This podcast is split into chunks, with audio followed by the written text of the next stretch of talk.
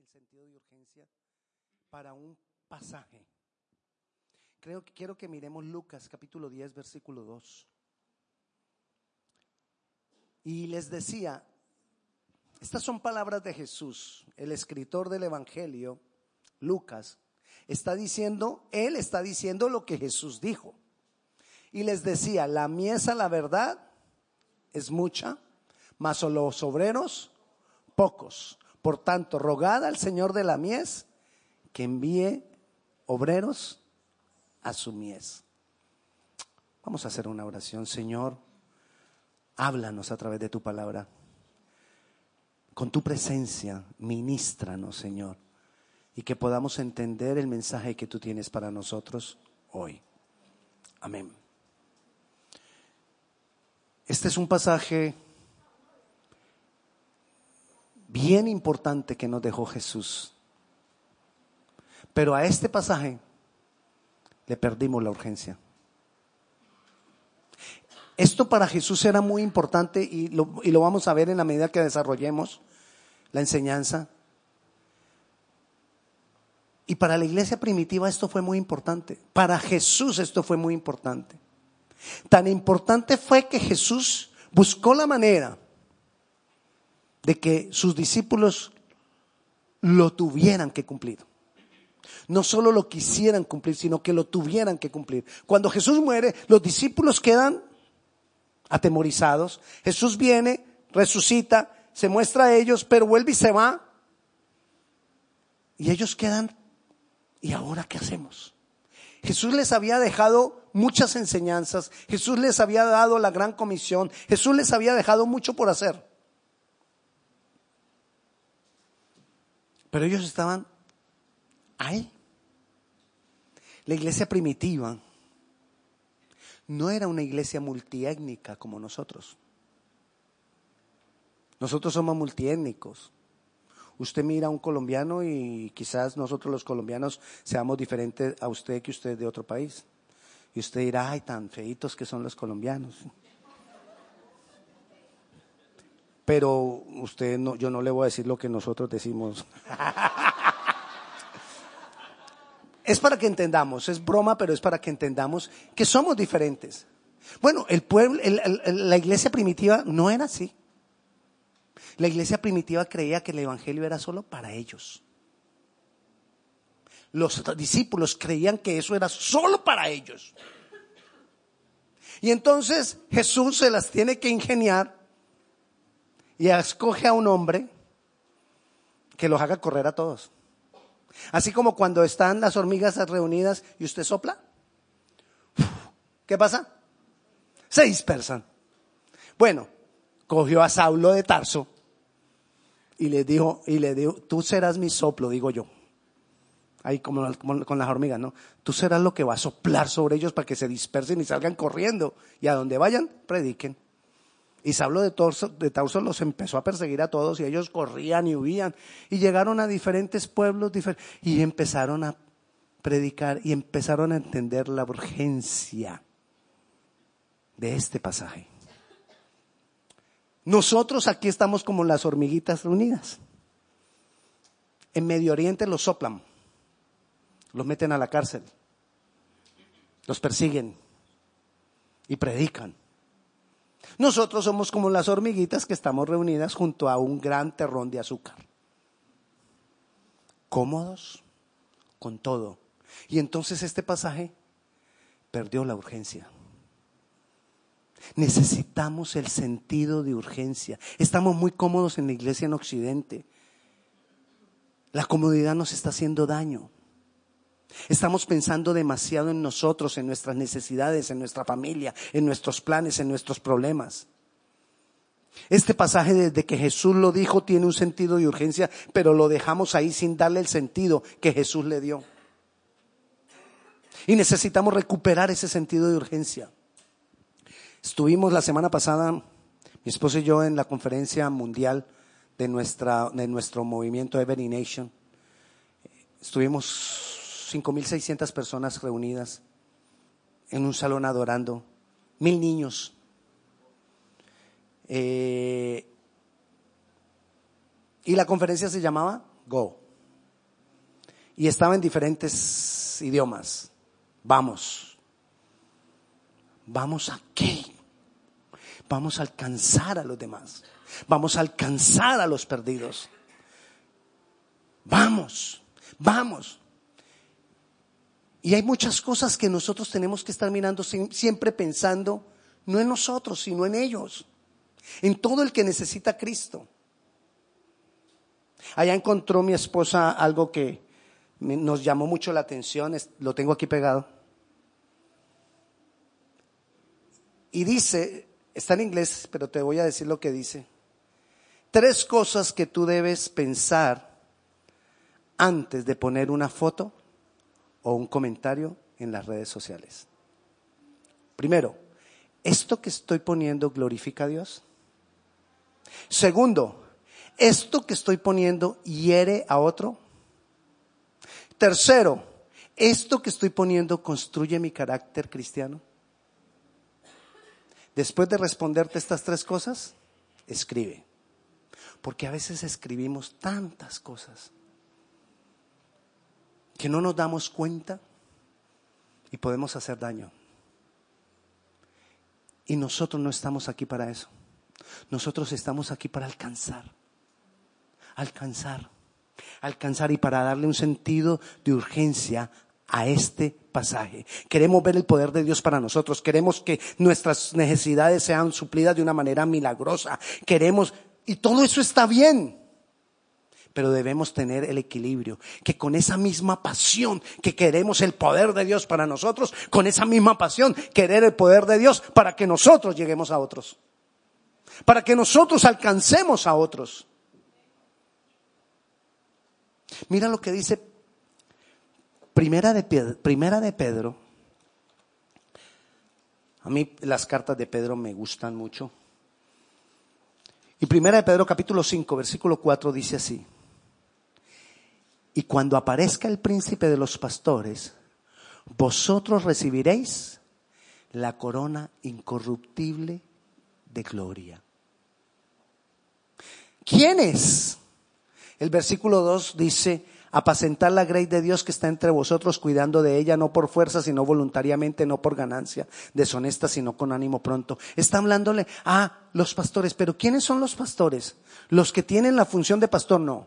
Los pastores son todo aquel que se dispone para cuidar a otro, todo aquel que se dispone para disipular a otro, todo aquel que se dispone para acompañar a otro, para decirle a otro necesitas de Dios, para decirle a otro que necesitas que ore por ti, para decirle a otro tomarlo de la mano y ayudarlo en esos momentos en que estamos decaídos, en esos momentos en que nosotros necesitamos ayuda. Hay una corona para nosotros. Dios ¿Sabes cuál es el, el elemento que Dios más usa en sus obras? Lo humano. Nosotros. Por eso Jesús estaba diciendo ahí, oren para que lleguen más obreros. ¿Cuál es el obrero? El que se dispone. El que se dispone de diferentes maneras. Jesús está pidiendo que oremos por personas dispuestas Dios usa los elementos humanos para hacer cosas maravillosas. ¿De dónde sacó a Eva?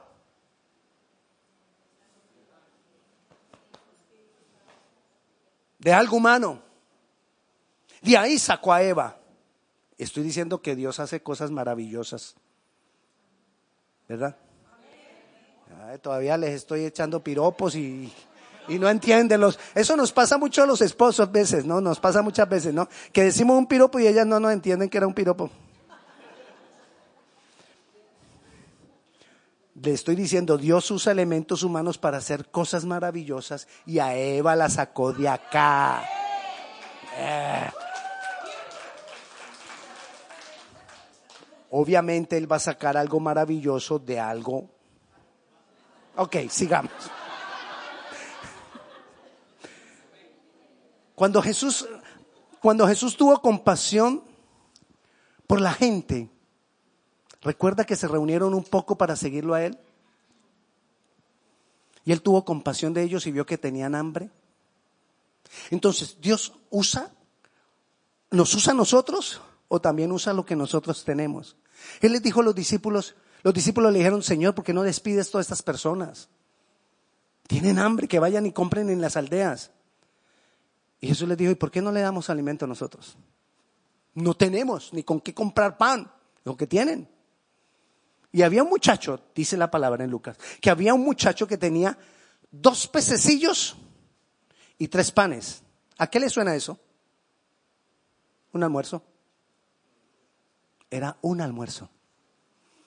El lunch. El único percibido de todos esos miles era un muchacho. Y él llevaba su paquetico. Llevó su su lonchera. Y dicen, ¿qué tienen? No, pues la lonchera del muchacho. Eso es todo lo que hay. Y de la lonchera del muchacho, Jesús alimentó cinco mil. De alguien que se dispuso a dar su loncho. De alguien que se dispuso a dar su lonchera. De alguien que se dispuso a dar lo que tenía. Ese es el sentido de urgencia que nosotros necesitamos. O sea nosotros, o sea lo que nosotros tenemos, que podamos darlo para que el Señor sea glorificado. Dios nos da el poder. Y Él no mira si tú eres capaz o no eres capaz, porque el poder es el de Él. Él necesita solo el vaso en cual derramar su poder. Ay, pastor, es que yo no sé, yo, yo sí seré capaz. No es que tú seas capaz o no. Entre menos capaz seas, más es la gloria del Señor. Dios no está mirando por capaces. Porque normalmente los capaces se convierten en capataces. Entonces Dios prefiere los no capaces. Porque somos más humildes. Ay, pastor, usted sí, yo. Eh, eh, cuando comencé a predicar, ¿usted cree que yo me sentía pues el predicador? No. Eso da nervios. Le tiemblan las rodillas, como dicen ustedes en Centroamérica, ¿cómo es que dice? Se le desmayaron las rodillas. Bueno, entonces, Él mira no si tú eres capaz, porque el poder es de Él. Él mira lo que Él va a hacer, lo que Él hará. Él pone su mirada en lo que Él hará y busca un vaso que se disponga, uno de nosotros que esté dispuesto a hacer esa obra. ¿Sabes cuál es la definición de incapacidad? No tener el poder de Dios. Cuando no tenemos el poder de Dios, ahí sí somos incapaces. ¿Sabes cuál es la definición de pobreza? No tener el poder de Dios. Cuando no tenemos el poder de Dios, ahí sí somos pobres. ¿Sabes cuál es la definición de necesidad? Cuando no tenemos el poder de Dios, ahí es cuando estamos necesitados. Pero si estamos en medio de una situación difícil, si estás en medio de una tormenta, si estás en medio de una tempestad, confía en el poder de Dios, cree en el poder de Dios, pídele al Señor el poder de Dios. Pero que todo esto redunde en el sentido de urgencia para llegar a otros. Cuando tú has pasado por una necesidad, tú puedes hablarle a otros de cómo Dios te fortaleció a ti en medio de la necesidad.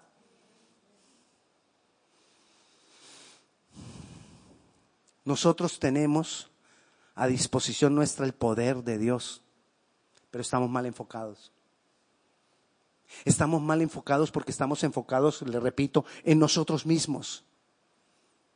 Jesús no se enfocó en él mismo. Recuerde cuando Jesús le dijo al Padre, Padre, si quieres, pasa de mí esta copa. Si quieres que yo no tuviera que vivir eso. Pero él dijo, no, mi enfoque está en hacer la voluntad de mi Padre. Entonces le dijo, pero no se haga mi voluntad, sino que se haga la tuya.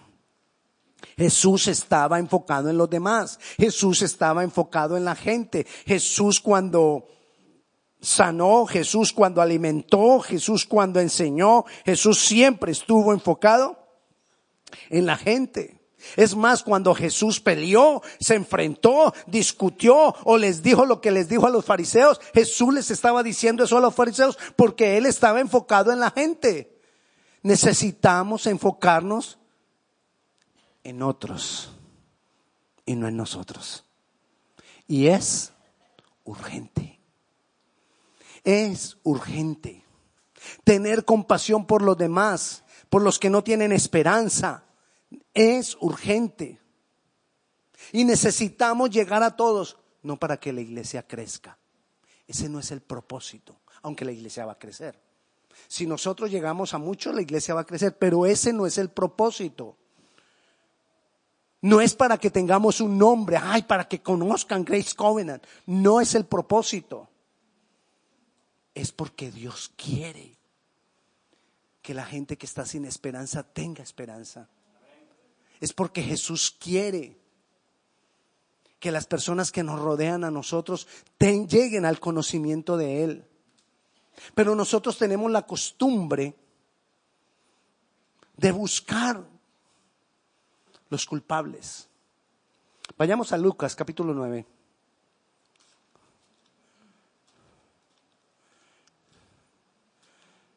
Versículo 2. De esto he, he, hablado en algún momento, pero no lo hemos leído detenidamente. Dice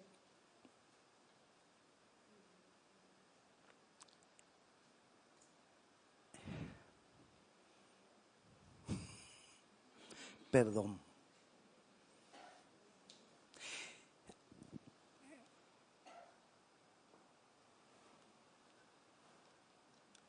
Bueno, sí, leamos Lucas capítulo 9, versículo 2. Y los envió a predicar el reino de Dios y a sanar a los enfermos. Dice el versículo 1 que él reunió a los doce discípulos y les dio poder y autoridad para eso. ¿Para qué nos ha dado Dios el poder? Lo tenemos a disposición nuestra. ¿Para qué? ¿Para qué nos ha dado ese poder? ¿En quién está el enfoque? En los demás, no en nosotros. No en nosotros. Necesitamos enfocarnos no en nosotros. Así igual fue cuando Jesús es solamente un ejemplo de los muchos que tenemos. Cuando Jesús sanó al ciego y lo sanó con lodo, hizo lodo, escupió saliva en la tierra, hizo lodo, le pegó la salida, busquemos el pasaje, le pegó la saliva en los ojos, eh, el lodo en los ojos, y le dijo, ve y lávate al estanque de Siloé. Eso es lo que dice y entonces vemos que él se fue y se lavó y luego ya fue sano. Entonces, de pronto nosotros tenemos que mirar qué iba pensando él en el camino.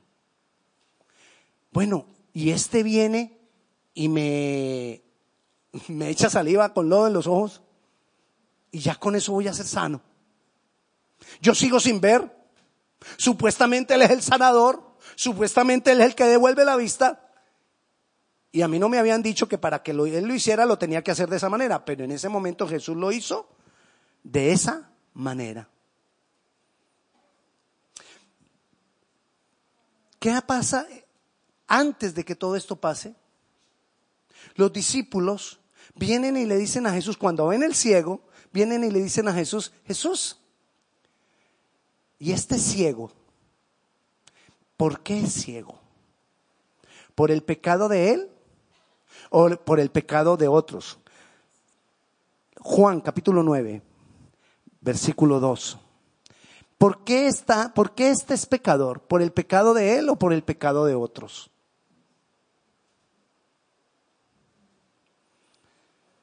Dice, y le preguntaron sus discípulos diciendo, Rabí, ¿quién pecó? ¿Este o sus padres para que haya nacido ciego.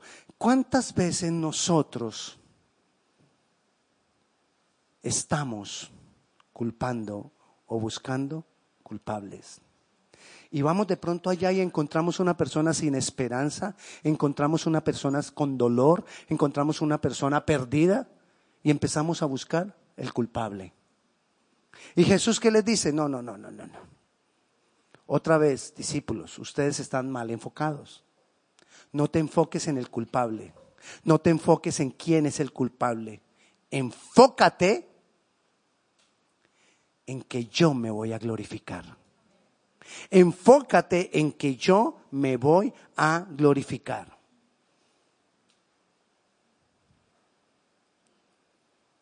Y mira la urgencia. Te he hablado del sentido de la urgencia de Lucas capítulo 9, versículo 2. Ahorita te voy a hablar del sentido de urgencia que el mismo Jesús dijo aquí donde estamos en Juan. Estamos en Juan 9. Ahora mira lo que dice el 4 me es necesario hacer las obras del que me envió, entre tanto que el día dura.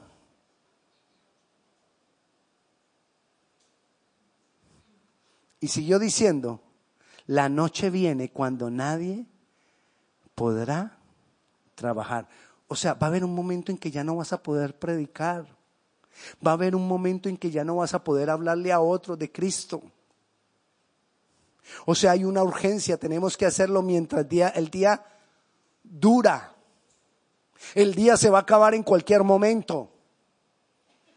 Y nosotros necesitamos disponernos. Esa es la urgencia que nos está transmitiendo Jesucristo a nosotros hoy. Llegará un poder que no, llegará un momento en que no vas a poder ayudar a nadie. Así que hazlo ahora. Es urgente. Y después de esto, entonces fue que escupió, versículo 6 dice, dicho esto, escupió en tierra e hizo lodo con la saliva y untó con el lodo los ojos del ciego. Y le dijo, ve y lávate. Y entonces yo me imagino que el ciego se fue y, como que al principio no hay respuesta. Como que, como que al principio uno como que ve solo lodo. Bueno, el ciego no iba a poder ver lodo, pero sentía el lodo. Lo sentía en su cara. Y yo lo que quiero es la vista y ahora siento el lodo fuera de ciego, ahora con lodo en la cara. Pero dice el versículo 14, y era día de reposo cuando Jesús había hecho el lodo y le había abierto los ojos. Él fue y se lavó. Y vio. Entonces la gente que lo conocía como ciego ya entendieron y dijeron, wow, y ya los fariseos empezaron a preguntar, ¿quién lo sanó? Y él dijo, el que llaman Jesús.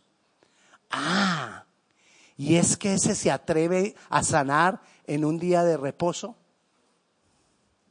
Hay cosas que a nosotros no nos dejan predicar. Hay cosas que no nos dejan enfocarnos en la gente, como a los fariseos había cosas que no los dejaban enfocarse en la gente. Ellos estaban más enfocados en la ley que en las personas. Y nosotros tenemos que tener el sentido de urgencia de enfocarnos en la gente, no en quien tiene la culpa, no en las leyes, en la gente. Necesitamos un, tenemos un sentido de urgencia por el amor a las personas, por el amor al necesitado. Es urgente, tenemos que ir a hacer la obra de Dios y necesitamos suficiente, la, suficiente saliva para romper la ley sabática.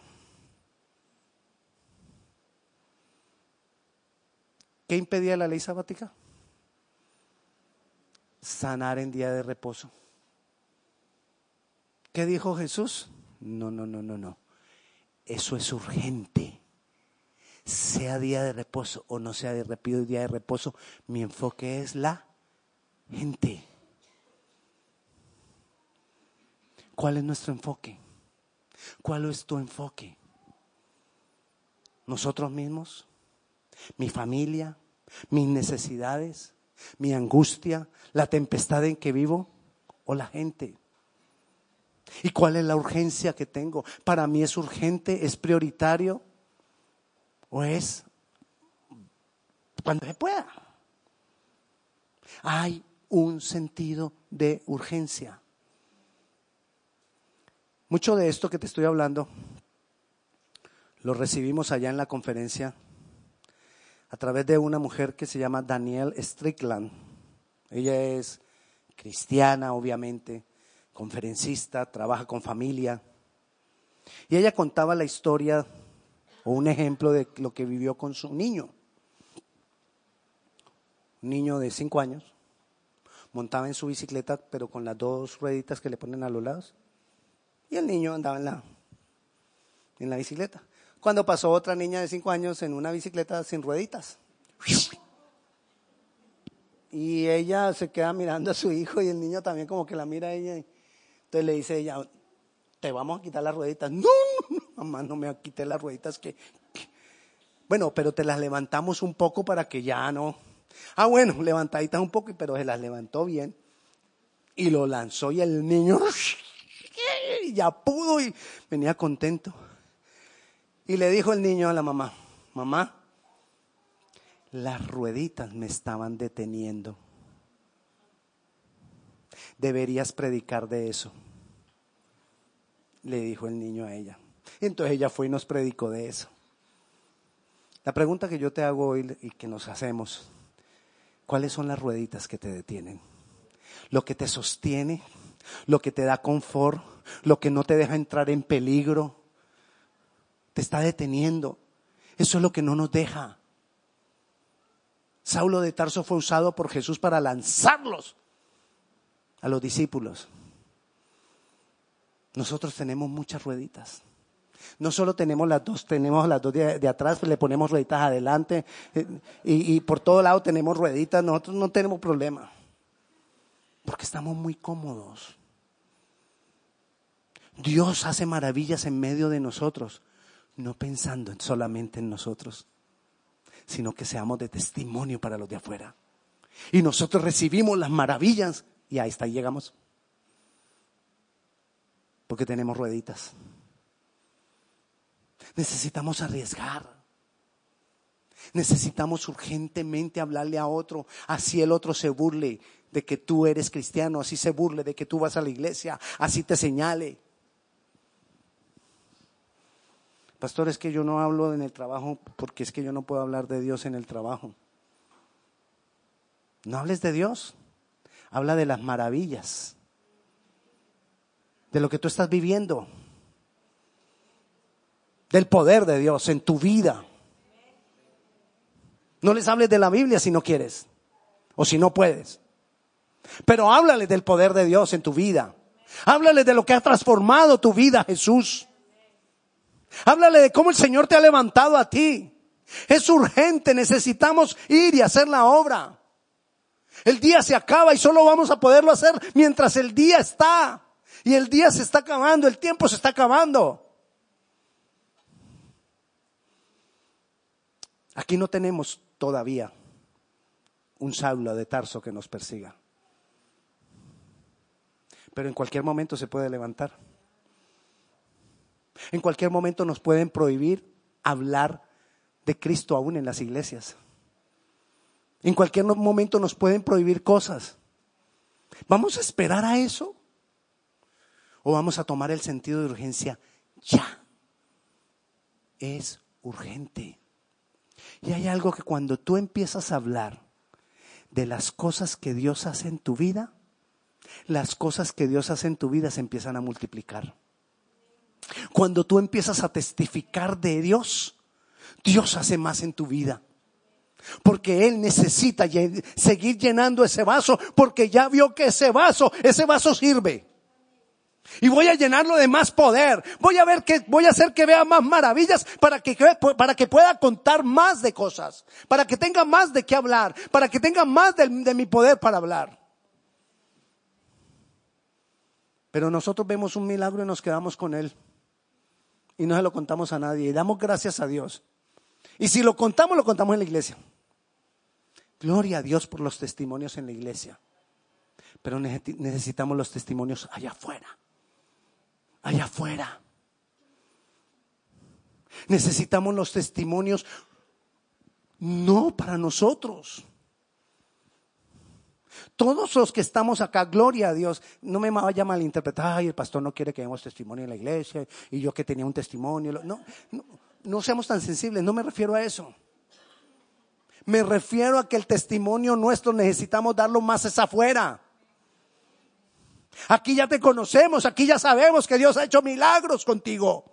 Gloria a Dios por eso. Pero necesitamos que lo cuentes allá. a cualquiera, porque no sabemos quién es el que lo necesita. Dios nos está hablando. Y, dentro de ocho días te voy a hablar de los patrones que tenemos que romper acá para poderlo hacer.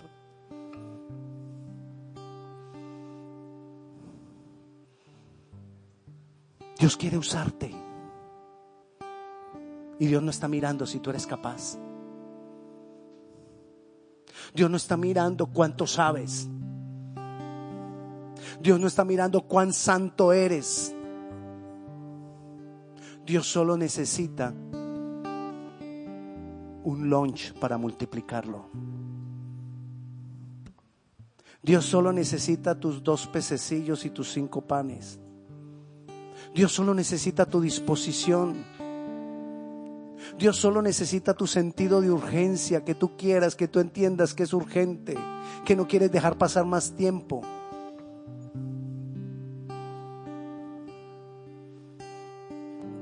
Recuerda cuando Dios, cuando tú empiezas a hablar de las maravillas de Dios, Dios va a hacer más maravillas. Pareciera que fuera una, una, una ley espiritual.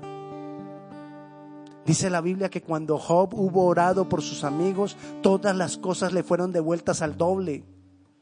Cuando que cuando él se, se enfocó, cambió su enfoque en los otros. Dios puede hacer maravillas en tu vida. Dios puede responder todas las cosas que tú esperas cuando tú cambies tu enfoque. Cuando tú te enfoques en las personas como lo hizo Jesús. Él quiere manifestar su poder. No esperemos a que haya un Saulo, de Tarso que nos persiga. Hagámoslo ya. Pongámonos de pie, vamos a orar. Hoy muchos se pierden, vagan sin dirección. Jesús, ayúdanos. Vagan como ovejas sin pastor. Hay muchos que nos necesitan, Dios.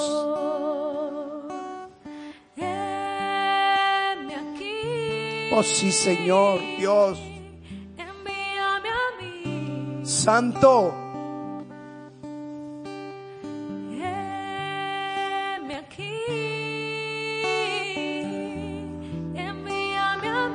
No cantes por cantar. Por aquellos. Pero sí toma ese sentido de urgencia. Y si lo quieres hacer, díselo cantando.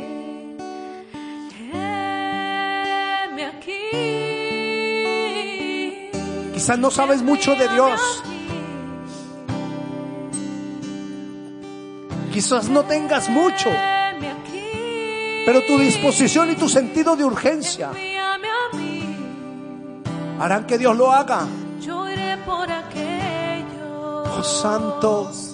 que vagan sin ti. Señor, aquí estamos. Si necesitas obreros para la mies, Jesús,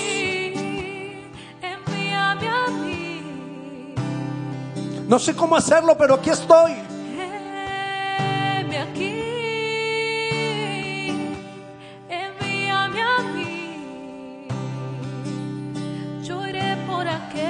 Arriesguemos un poco. Enfoquémonos en la gente, en los perdidos, en los que están con necesidad.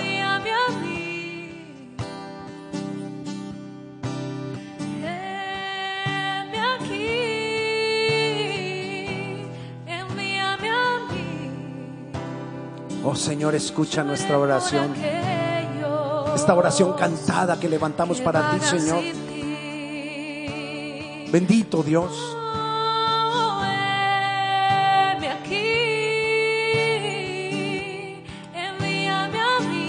Bendito eres, Dios poderoso.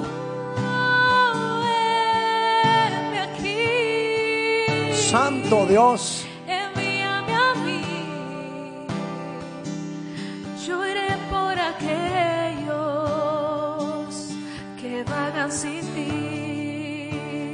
Aquí estamos, Señor. Envíame a mí. Aquí estamos, Dios, dispuestos. Padre Celestial, pon en nosotros ese sentido de urgencia de tu palabra, Señor. Y mientras el día hay, mientras hay día para nosotros, envíanos, Señor. Envíanos, Padre Celestial, aquella persona que está necesitada, que quizás trabaja al lado nuestro, que quizás vive al lado nuestro, que quizás nunca hemos visto, que quizás no hemos conocido, o aquel que quizás es nuestro amigo, nuestro hermano, nuestro familiar. Señor, envíanos. Envíanos, oh Dios. Señor, que nuestra, que nuestra boca no pare de ser tu voz. Tú nos dijiste hoy, Señor, que nuestra boca era tu voz. Oh Señor, úsanos, úsanos. Hoy nos disponemos a abrir nuestra boca para hablar de tus maravillas y sabremos, sabemos que tú la llenarás. Te damos gracias, Señor, en tu nombre Jesús. Amén. Y la paz de Dios sea con cada uno de ustedes. Dios le bendiga.